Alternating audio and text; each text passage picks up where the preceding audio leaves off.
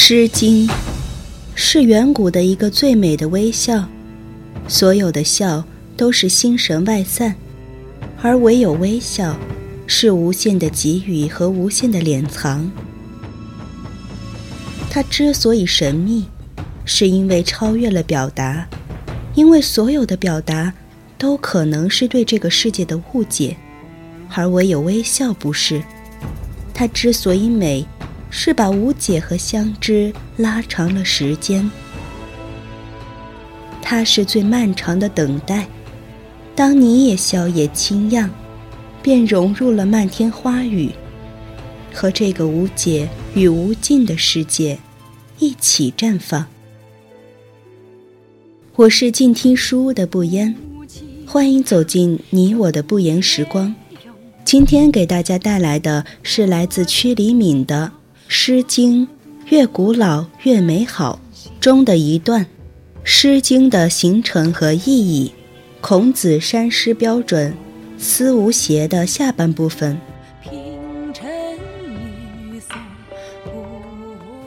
诗三百，一言以蔽之，思无邪，就是圣人要用真性情点醒我们众生。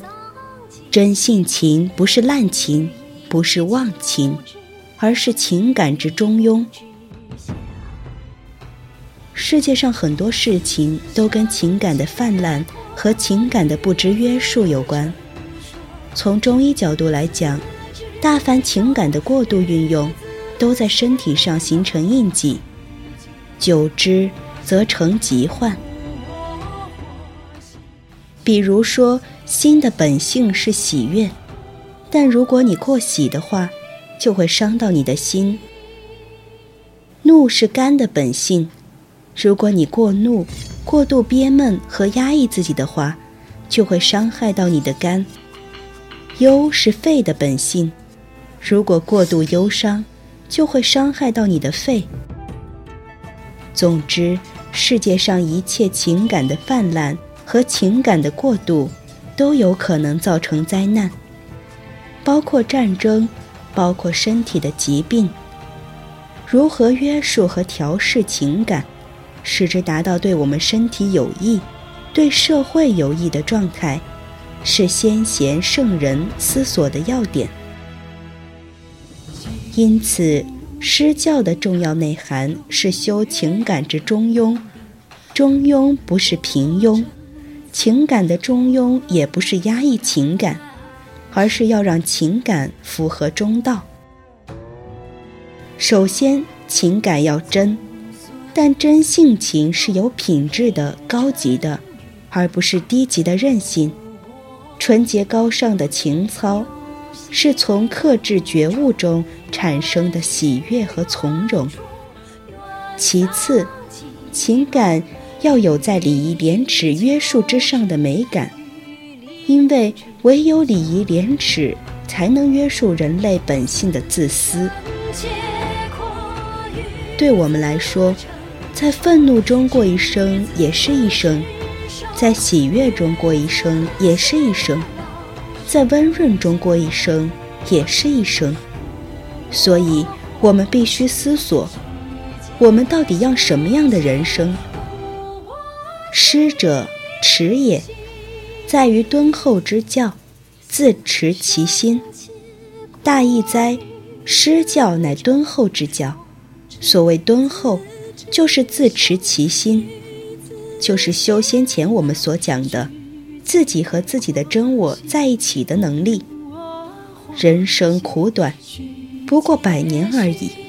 如果在这百年里，你有那么多岁月做的不是自己，没有能活出心灵的健康。纯洁和美感，这将是一件多么可怕的事情！无论如何，一个知耻而害羞的人，对这个世界是不可能有过多的伤害的。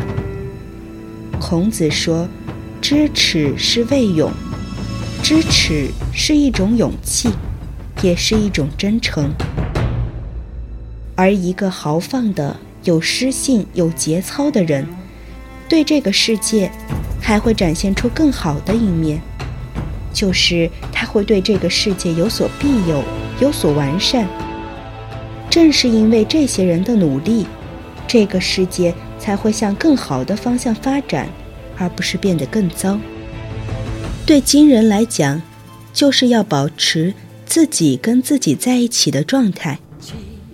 我们现在很多人很难做到这一点，很难活出一个真我。有时候在夜里突然意识到真我的时候，我们可能会潸然泪下，会觉得自己的真我一直是被憋住的，从来没有真正展现出来。经常有人问我，曲老师，您讲养生，让我们的性情不要憋着，不要有不良的情绪憋在心头，让我们活出真我。但是佛陀却教育我们要勤修忍辱波罗蜜，两者是否矛盾？我答曰：不矛盾。之所以提出这样的问题，是因为有个关键点大家没有搞懂。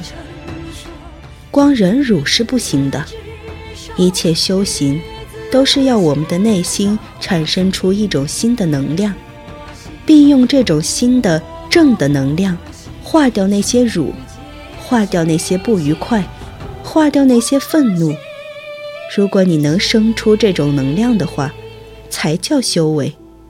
如果你没有升起正向的能量的话，你所忍下来的辱，你所忍下来的屈，都会在你的心里变成怨毒。这对你的内心只会造成伤害，而永远得不到拯救，也永远得不到生命的修正。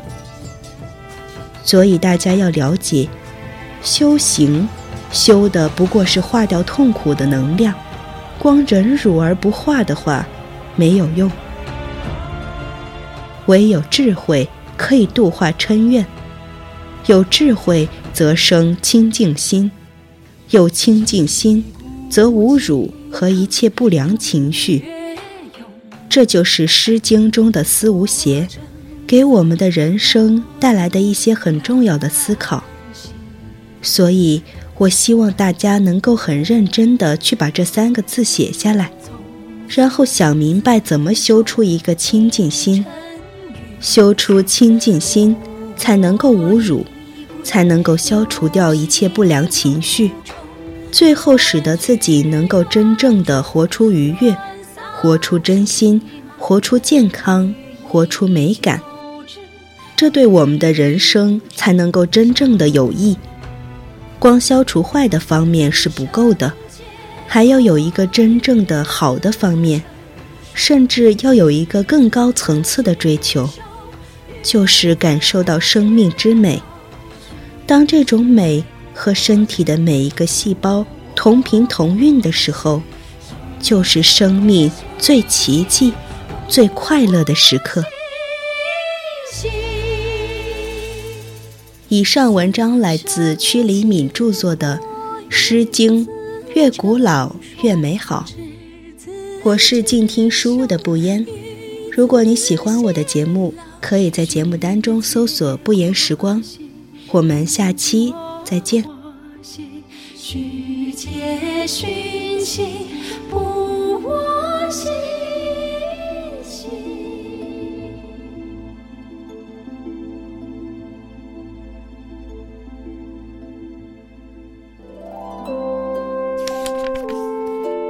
书是我们了解世界的方法，也是我们每天最好的娱乐。每读一本书，都是一次修行。静听书屋，陪你在每一段向往阅读的路上。